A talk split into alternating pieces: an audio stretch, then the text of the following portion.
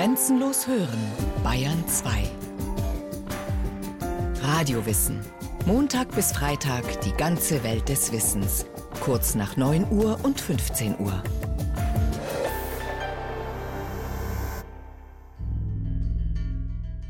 Der Blick in die Zukunft ist getrübt von Ängsten. Über wachsende Arbeitslosigkeit, knappe Wachstumsraten und sinkende Ölvorräte berichten uns die Medien. Der Klimawandel, steigende Meeresspiegel, die Zunahme von Versteppung und Wassermangel, der Rückgang der biologischen Vielfalt scheint wie ein Damoklesschwert über uns zu schweben. Politiker üben sich in Symptombehandlung, überbieten sich gegenseitig mit Analysen, Maßnahmen und Ratschlägen. Aber es ändert sich kaum etwas. Trotz aller Wahlversprechen wächst das Gefühl des Unbehagens. Denn das Übel liegt viel tiefer, sagen übereinstimmend moderne Naturwissenschaftler, Biologen, Kulturkritiker und Ökologen. Stellen doch die allseits bekannten Szenarien die Zukunft des Lebens selbst in Frage. Wir sind Zeugen eines ungewöhnlichen und verwirrenden Stadiums menschlicher Evolution auf diesem Planeten, sagt die amerikanische Ökologin Joanna Macy as one in which we are in the last years of an industrial growth system that has universal effects around the planet. Wir erleben die letzten Jahre eines Wirtschaftswundersystems, das enorme Auswirkungen auf den gesamten Planeten hat.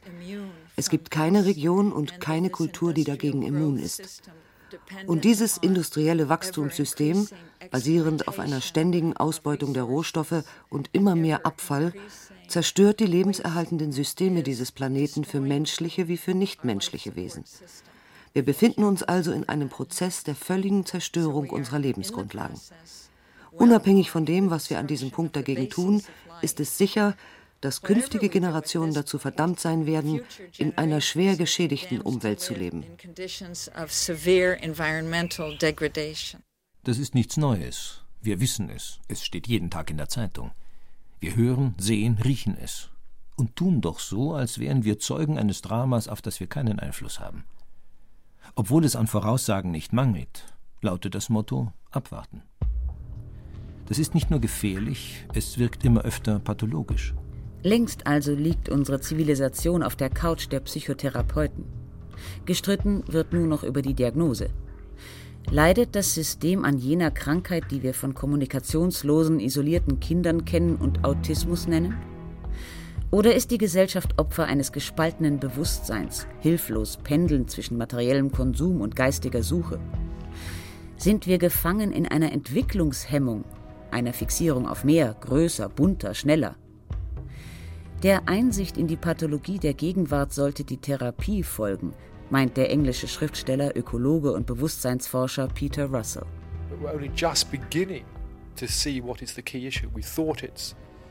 Wir fangen erst an, den Kern des Problems zu begreifen. Bislang dachten wir, die Umwelt müsse verändert werden. Nun begreifen wir mehr und mehr, dass wir zunächst unser eigenes Bewusstsein verändern müssen. Wir müssen unsere Art des Denkens und in der Weltseins ändern, müssen uns selbst in einer neuen Art erkennen, müssen sehen, wieso wir festhängen und uns blockieren. Der Einsicht stehen die Zwänge des Alltags, die schier unbewältigbar scheinende Größe der bevorstehenden Aufgaben und die Orientierungslosigkeit gegenüber. Statt uns mit den Realitäten auseinanderzusetzen, lassen wir uns einlullen von Unterhaltung und abstrakten Katastrophenmeldungen. Wir schwanken zwischen Resignation und Lähmung einerseits und einer sozialen Hysterie, die angesichts der globalen Krise schnell umkippen kann in Gewalt, gefährlich einfache Antworten und faschistoide Herrschaftsmodelle. Der Kern des Problems liegt woanders, warnt Joanna Macy, Professorin für Systemtheorie und vergleichende Religionswissenschaft. I think that of all the dangers that face us, ich glaube, dass von all den Gefahren, die uns drohen, sei es der Militarismus, die Umweltverschmutzung, die Überbevölkerung oder das Artensterben, keine Gefahr so groß ist wie unsere Verdrängung. Denn dann passiert all das unkontrolliert. Selbstorganisierende Systeme, ob es nun eine Gemeinde, ein Planet oder eine Nation ist, korrigieren Fehlentwicklungen durch Rückkopplung oder Feedback. Und eine Verweigerung blockiert das Feedback. Jedes System, das seine Rückkopplung abblockt, begeht Selbstmord. Jedes System, das sich weigert, die Konsequenzen seines Handelns zu sehen, ist selbstmörderisch. For any system to block its the feedback, for any system to refuse to see the consequences of its behavior is ultimately suicidal. Die westliche Kultur, siegreich bis in den letzten Winkel der Erde, beginnt sich zu besinnen. Muss die Kultur die gefährliche Überlegenheit der Gattung Mensch bremsen? Stimmt das Weltbild, mit dem uns die Wissenschaft die Wirklichkeit erklärt? Folgen wir der richtigen Ethik? Angesichts der globalen Umweltkrise und ihrer immer mehr absehbaren Folgen für unsere Kinder und Kindeskinder scheint es notwendig, den Begriff der Ökologie neu zu definieren. Statt das Wort zur Hülse werden zu lassen für bedrohliche Szenarien und folgenlose Absichtserklärungen, scheint eine Definition nötig, welche die Ökologie zu einem Grundmuster aller unserer Handlungen, unseres Denkens, Wahrnehmens und Forschens macht – sagt der österreichische Atomphysiker und Vordenker Fritjof Capra. Ökologie ist die Lehre von Ökosystemen, also die Lehre des Erdhaushalts und die Lehre der Beziehungen aller Mitglieder des Erdhaushalts. Es stellt sich dann heraus, wenn man diese Beziehungen zwischen den Mitgliedern des Erdhaushalts verstehen will, wirklich verstehen will, dann braucht man dazu ein neues Denken. Ein Denken in Zusammenhängen, in Beziehungen, in Prozessen. Und das kann man als ökologisches Denken im breiteren Sinn bezeichnen. Wenn man jetzt wissenschaftlicher sein will, kann man das als Systemdenken bezeichnen. Ein neues Denken. Vielleicht stehen wir gar nicht am Abgrund, sondern gezwungenermaßen am Beginn einer kulturellen Umorientierung, in der nicht nur unsere Art des Wirtschaftens und Konsumierens in Frage gestellt wird, sondern auch unser Welt- und Menschenbild.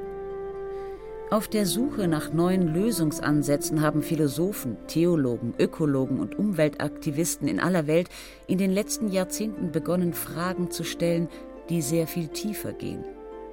Fragen nach der Natur des Menschen, nach der Aufgabe der Spezies im Gesamtsystem des Planeten, Fragen nach Würde, Glück und Bewahrung der Schöpfung. Längst gibt es zwei Arten von Ökologie, sagt die amerikanische Bergsteigerin und Anthropologin Dolores LaChapelle. One is the shallow ecology, which means that the developed countries die eine ist die oberflächliche Ökologie. Sie besteht daraus, dass die entwickelten Länder für ihre Bürger die Luft und das Wasser sauberer machen.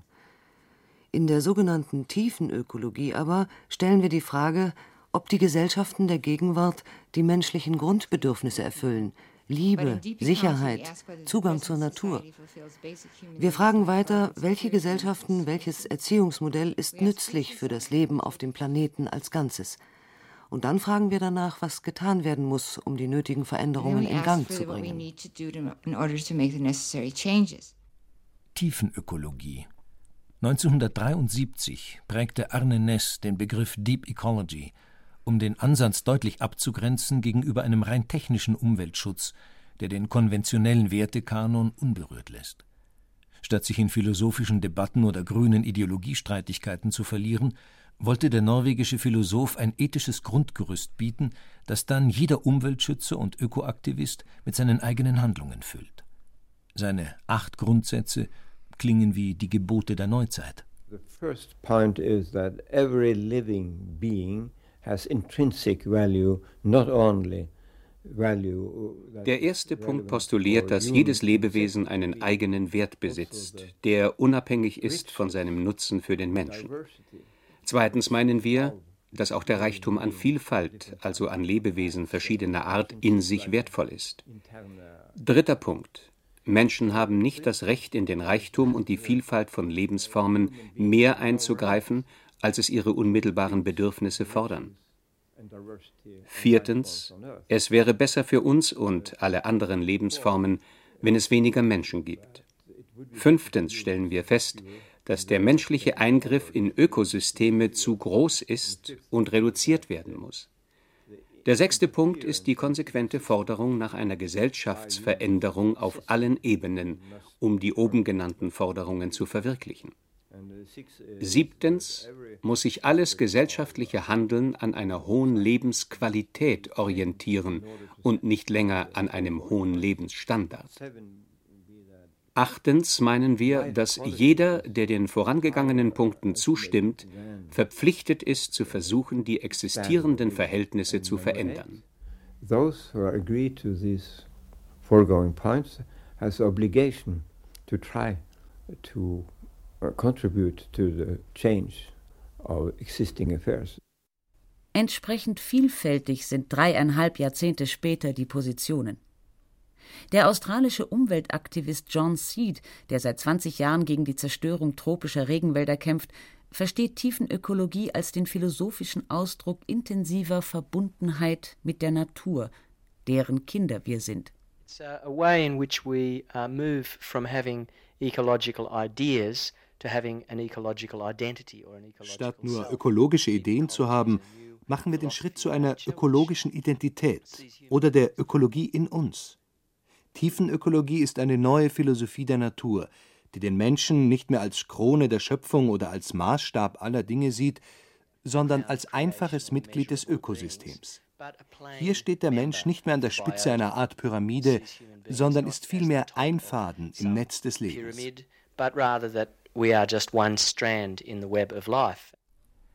Wenn wir andere Fäden in diesem Netz zerstören, andere Spezies, mit denen wir auf diesem Planeten gemeinsam entstanden sind, dann zerstören wir notwendigerweise uns selbst, lautet die logische Schlussfolgerung. Die Position des Menschen in der Welt wird hier auf eine Weise neu definiert, die den philosophischen Grundlagen moderner Zivilisation diametral zu widersprechen scheint.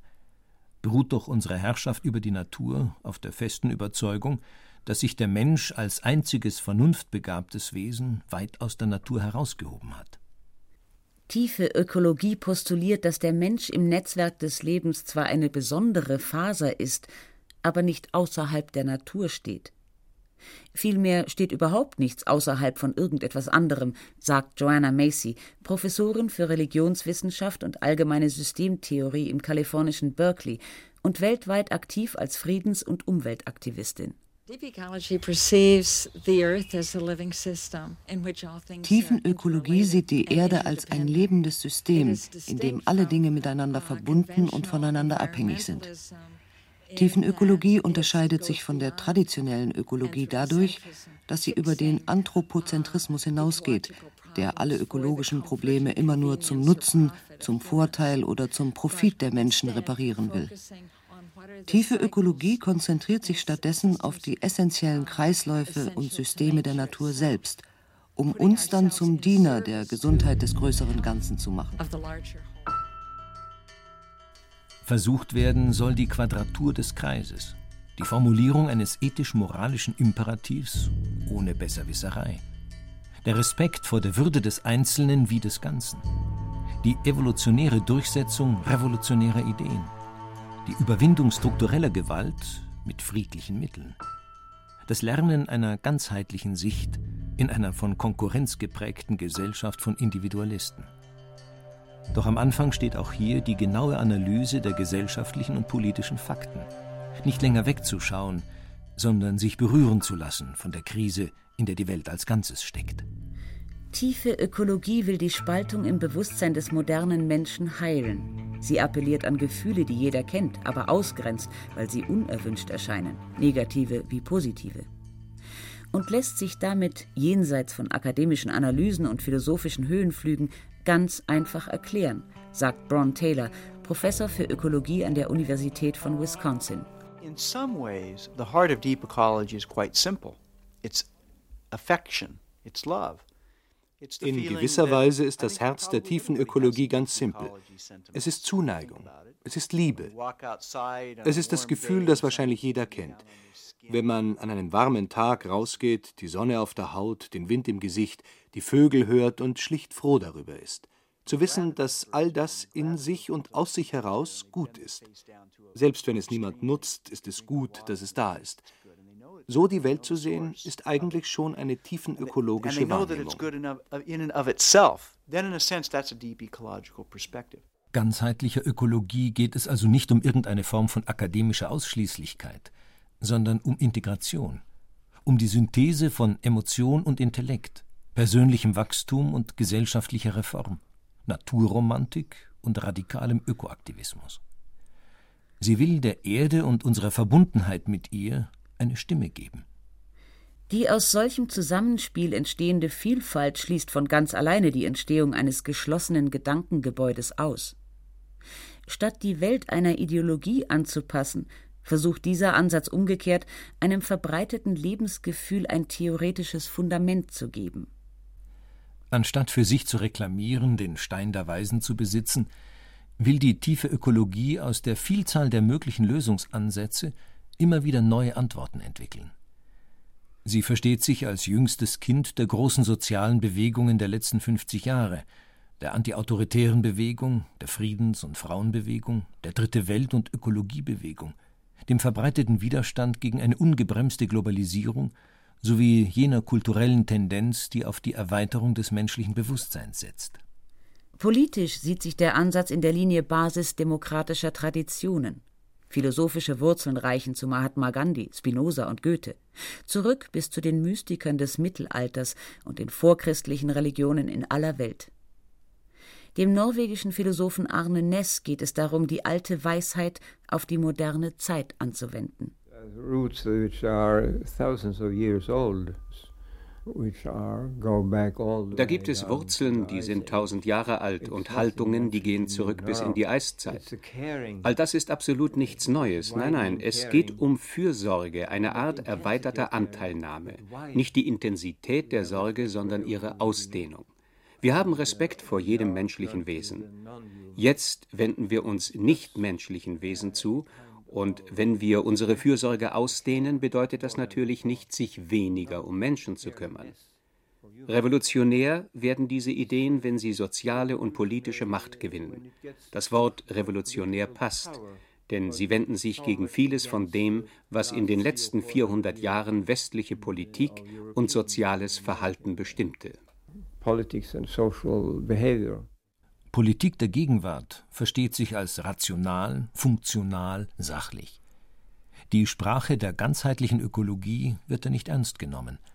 Das Bild vom Netz des Lebens, die Metapher vom lebendigen Erdkörper, die Aussagen über die interdependente Vernetzung aller Phänomene, der Rückgriff auf uralte Weltbilder All das kann Assoziationen wecken mit jener mystischen Suppe, die manche New Age-Propheten der Gegenkultur anbieten. Ganzheitliche Ökologie grenzt sich hier scharf ab und beruft sich auf die jüngsten Einsichten moderner Naturwissenschaft in Biologie, Physik und Systemtheorie.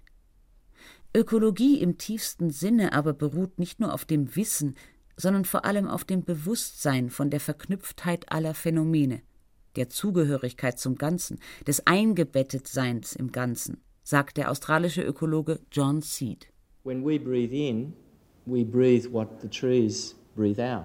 Wenn wir einatmen, atmen wir ein, was die Bäume ausatmen. Was wir ausatmen, atmen die Bäume ein.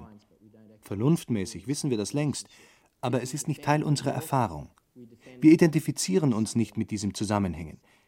Wenn wir für den Gewässerschutz eintreten, verteidigen wir ihn als etwas, was außerhalb und getrennt von uns ist. Wenn wir die gegenseitige Durchdringung zwischen der Erde, dem Wasser, der Luft und uns selbst begreifen und psychologisch und spirituell erfahren, dann bekommt unsere Bereitschaft, diese Dinge auch zu schützen, eine ganz neue Grundlage.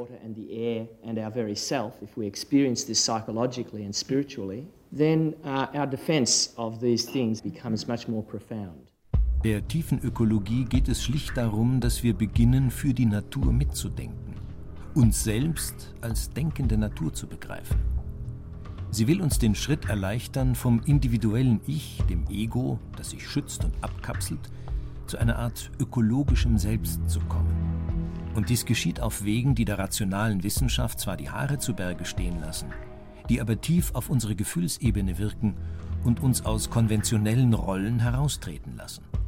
Da wird in alternativen Osterprozessionen auch mal die Erde ans Kreuz genagelt, in Übungen die Evolutionsgeschichte am eigenen Körper nacherlebt, mit Ritual und Maskenspiel in andere Lebensformen geschlüpft.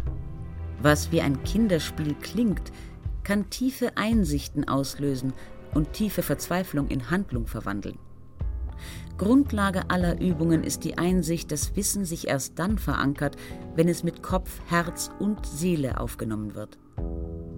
Wer sich selbst als einen Faden im Netz des Lebens begreift, denkt nicht länger mehr nur an sich, sondern schützt das ganze Gewebe so wie sich selbst.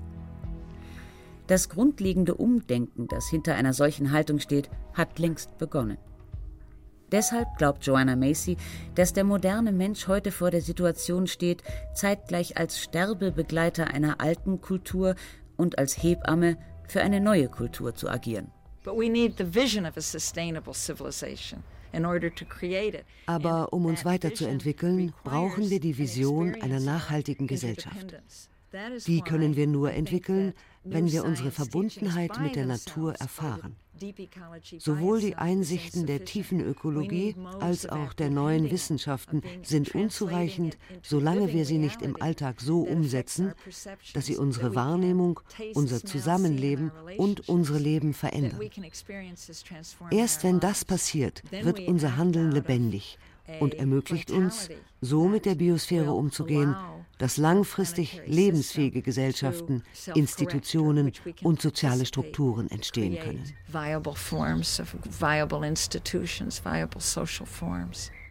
Handfest wird dieser Ansatz erst in der Aktion. Das Fundament sind die Verantwortung fürs Ganze, das Wissen um das Netz des Lebens und um sein labiles Gleichgewicht.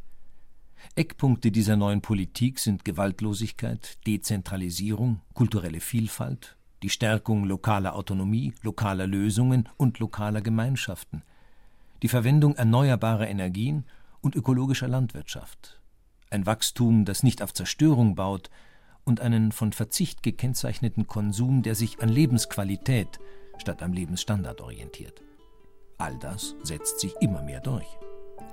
Die Denkansätze, welche die Tiefenökologie seit gut 30 Jahren einbringt, haben sich zwar nicht zur Philosophie der Moderne entwickelt, doch sie sind so etwas wie die Seele und innere Richtschnur aller modernen sozialen Bewegungen geworden. Die Besonderheit dieses interdisziplinären Gedankengebäudes liegt in der Integration von Lösungsansätzen, in der Zusammenschau von politischer Analyse, wissenschaftlicher Erkenntnis, philosophischem Modell, authentischen Gefühlen und spiritueller Suche. Tiefenökologie ernst genommen bedeutet, eine neue Wahrnehmung von der Welt zu erproben, die Rolle des Menschen und alle seine Handlungen und Beziehungen neu zu definieren. Sie stellt sich dem schwierigen Versuch, in einer Zeit der Neuorientierung ein Fundament zu bauen, das ganzheitlich sein will und so die verschütteten Zugänge zu unserem Engagement freizulegen. Und was dabei aufhorchen lässt, ist die kompromisslose Infragestellung.